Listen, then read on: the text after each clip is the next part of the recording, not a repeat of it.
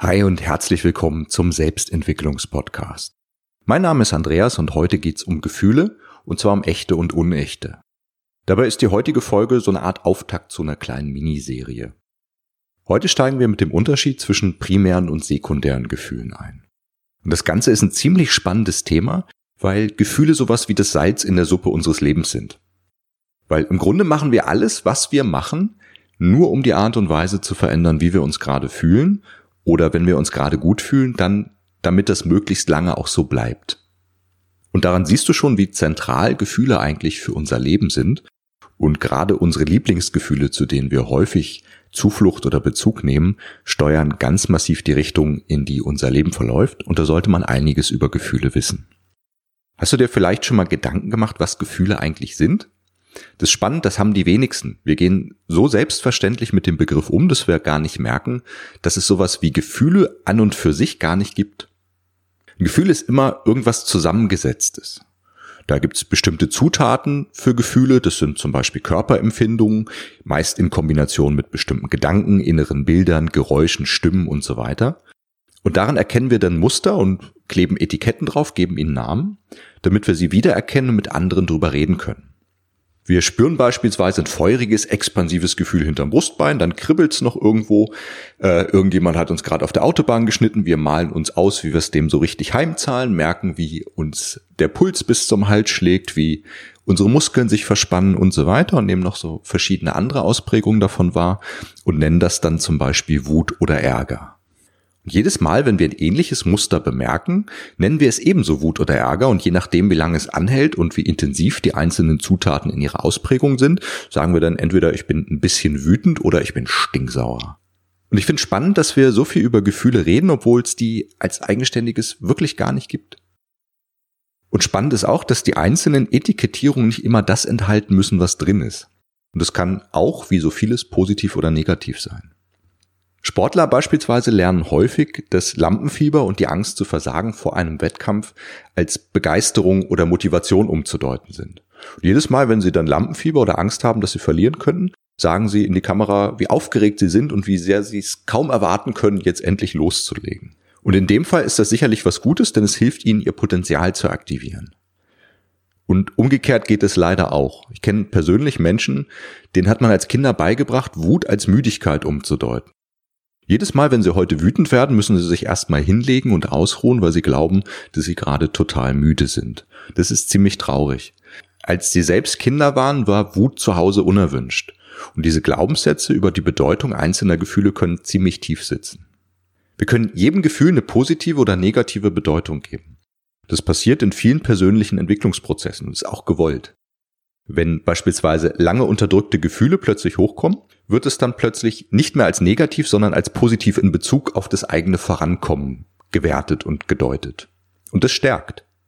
Diese Bedeutungsgebung ist also eine weitere wichtige Komponente, wenn wir über Gefühle reden. Die Frage ist sowas wie Angst zum Beispiel ein negatives Gefühl oder ein schlechtes Gefühl. Das kommt wie bei so vielem auf den Kontext an. Und was ist zum Beispiel mit mit der Angstlust, von der Freud schon gesprochen hat, oder dem Phänomen Schmerzen und Erniedrigung mit sexueller Lust zu assoziieren, wie es im SM-Bereich häufig vorkommt. Daran siehst du, es sind nicht nur unsere primären Gefühle, die ausschlaggebend sind, sondern vor allem die Art und Weise, wie wir diese bewerten. Und diese Bewertung von bedeutsam in unserer Wahrnehmung findet mittels sogenannter emotionaler Marker statt. Das ist so eine Art emotional-neurologisches Etikett, mit dem wir alles versehen. Daraus entstehen beispielsweise Haltungen wie, das mag ich oder das ist gut für mich oder das gefällt mir und das kann ich überhaupt nicht leiden, das ist gefährlich und so weiter. Und auch unser Gewissen bedient sich der Gefühle, um uns nach bestem Wissen und Gewissen zu leiten. Wohin uns dieses Gewissen leitet, das hängt wiederum stark von dessen Inhalten ab, aber das ist vielleicht mal ein Thema für eine ganz eigene Podcast-Folge. Der bekannte Neurowissenschaftler Antonio Damasio hat sechs primäre Gefühle gefunden, die allen Menschen jeglicher Kultur gleich sind und jeweils von klar erkennbarer Mimik begleitet werden. Diese wurden kulturübergreifend von allen Probanden richtig zugeordnet. Bei diesen sechs primären Gefühlen handelt es sich um Angst, Trauer, Wut, Freude, Ekel und Überraschung. Diese primären Gefühle sind uns allen angeboren. Sie sind sozusagen unsere genetisch-emotionale Grundausstattung und ihre, Zent ihre Zentren liegen neuroanatomisch in den Mandelkern. Angst ist sicherlich dabei das wichtigste Gefühl, das auch am stärksten mit unserem Überleben gekoppelt ist. Wer schon mal starke Angst hatte, und das sind sicherlich die meisten von uns, kennt die starken körperlichen Begleitreaktionen wie Zittern, Herzrasen, Anspannung, Tunnelblick und so weiter. Spannend bei der Angst ist auch, dass ein bisschen Angst unsere Leistung verbessert und zu viel Angst uns komplett lähmen kann. Wird der Angstknopf zu sehr, zu oft und zu lange gedrückt, verfallen wir in so eine Art Schwarz-Weiß-Denken und treffen irrationale, einseitige und oft ziemlich dämliche Entscheidungen. Und es wird sich leider auch vielerorts zunutze gemacht. Die einfachste Art, Menschen zu manipulieren und sie dazu zu bringen, auch den irrsinnigsten Dingen zuzustimmen, ist permanent Ängste zu schüren und so zu tun, als wäre das, was man ihnen gerade anzubieten hat, die einzige Lösung für die Ängste, die man selbst gerade erst geschürt hat. Und wo das leider überall zum Einsatz kommt, das kannst du mal selbst beobachten. Sekundäre Gefühle hingegen sind komplizierter. Dabei löst irgendetwas zunächst ein primäres Gefühl aus, was dann mit altbekanntem ähnlichem Material abgeglichen und angereichert wird.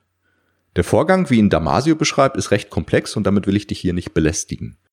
Du kannst es dir ungefähr so vorstellen, als wenn du die aktuelle Situation gefiltert durch eine Brille aus Erinnerungen, Einstellungen, rationalen Bewertungen und so weiter siehst und all dies zusammen deine erste Reaktion auf die aktuelle Situation entsprechend verändert.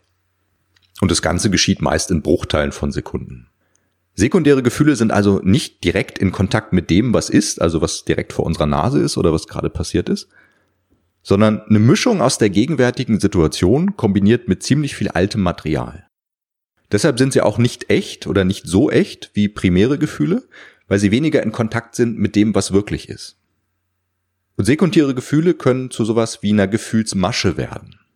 Besonders dann, wenn damit irgendein Vorteil, also ein Sekundärgewinn verknüpft wird. Wenn jemand beispielsweise früher ein paar Mal mit heftiger primärer Wut reagiert hat und dann die Erfahrung gemacht hat, dass sein Umfeld klein beigibt, damit er besänftigt ist, hat sein Nervensystem dabei was gelernt. Ich muss nur wütend genug werden, dann bekomme ich meinen Willen. Und damit wird das Gefühl Wut für das eigene Überleben interessanter und es steigt die Wahrscheinlichkeit, dass derjenige auch auf spätere Situationen ebenfalls wütend reagiert obwohl die Situation selbst eigentlich eher ein anderes primäres Gefühl hervorrufen würde. Die Wut wird dann zu einer emotionalen Masche. Und das geht natürlich auch mit anderen Gefühlen, Traurigkeit beispielsweise oder erlernte Hilflosigkeit. Wobei erlernte Hilflosigkeit jetzt nicht direkt ein Gefühl ist. Was nicht als Vorwurf dem Betroffenen gegenüber zu verstehen ist, sondern lediglich als Erklärung dafür, wie Gefühlsmaschen entstehen können. Und ist auch nicht der einzige Weg und auch nicht immer als Versuch, die Gefühle unseres Umfeldes zu manipulieren zu verstehen. Also ich möchte hier nicht, dass das Gesagte dazu verwendet wird, um andere zu verurteilen. Dafür gibt es keine Rechtfertigung. Auf diese Zusammenhänge werde ich noch in der Folge über emotionale Entfremdung viel genauer eingehen. Für den Moment möchte ich dich erstmal einladen, mal ein paar Tage deine Gefühle genau zu beobachten und vielleicht eine Art Tagebuch drüber zu führen oder so eine Emotionsmap zu erstellen.